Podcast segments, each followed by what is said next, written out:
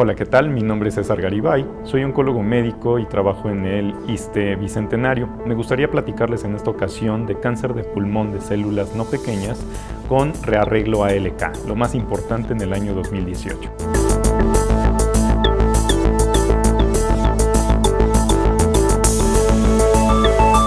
Pues bien, sabemos que cáncer de pulmón de células no pequeñas con rearreglo ALK representa entre el 3 y el 5% de los casos. Es una población reducida pero con alta probabilidad de beneficios si se emplea un tratamiento específico. Sabemos que crisotinib es el tratamiento primeramente aprobado para esta población. Esto desde el año 2014. En este año se publicó el análisis final de supervivencia global de este estudio mostrando que la supervivencia a cuatro años se mantiene en el 56% de los pacientes tratados en el brazo de crisotinib, superior a los pacientes tratados con quimioterapia basada en platino. Pues bien, también hay otras opciones de tratamiento en primera línea, una de ellas es ceritinib.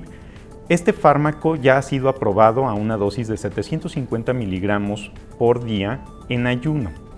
Si bien esta dosis es la aprobada, se intentó utilizar una dosis menor, para saber si esto podía limitar los efectos adversos, sobre todo de índole gastrointestinal. Este estudio se publicó en este año y se observó que la dosis de 450 miligramos al día utilizada con alimentos con bajo contenido de grasa es igual de eficiente que la dosis previamente aprobada y con menor tasa de reducción de dosis o interrupción, lo cual permite un mejor tratamiento y un mejor apego por lo cual se modifica una dosis recomendable de 450 miligramos al día. En cuanto a ceritinib se refiere, también se publicaron los resultados finales del estudio ASCENT 3, un estudio fase 2 en el cual los pacientes eran vírgenes a tratamiento con inhibidores de tirosina sinasa.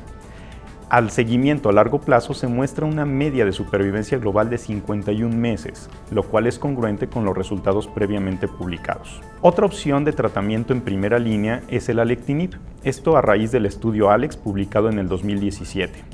En este año 2018 se reportan los resultados de un seguimiento mayor. Y la novedad es que la supervivencia libre de progresión, que ya se sabía mayor que el brazo control, ceritinib, ahora se encuentra incluso en más meses, casi 35 meses contra 10.9 meses logrados con ceritinib, un HR de 0.43. Entonces, este fármaco se considera dentro de las opciones de primera línea preferidas incluso en algunas guías a nivel mundial. Por otra parte, existen fármacos nuevos. Uno de ellos es brigatinib. Es un inhibidor de tirosina sinasa de nueva generación que ha demostrado actividad contra mutaciones de resistencia en ALK. En este año se presentó el primer análisis interino del estudio ALTA 1L.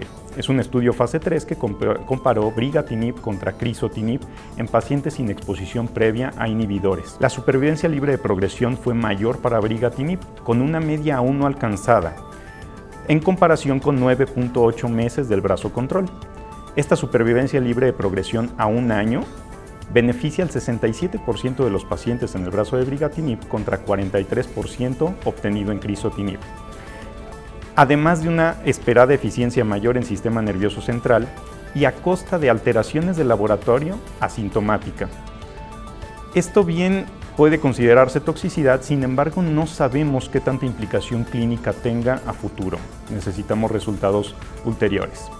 Si bien los resultados de alectinib y brigatinib son similares entre sí y mejores que crisotinib, no hay una comparación directa, por lo cual es difícil establecer una secuencia de manejo.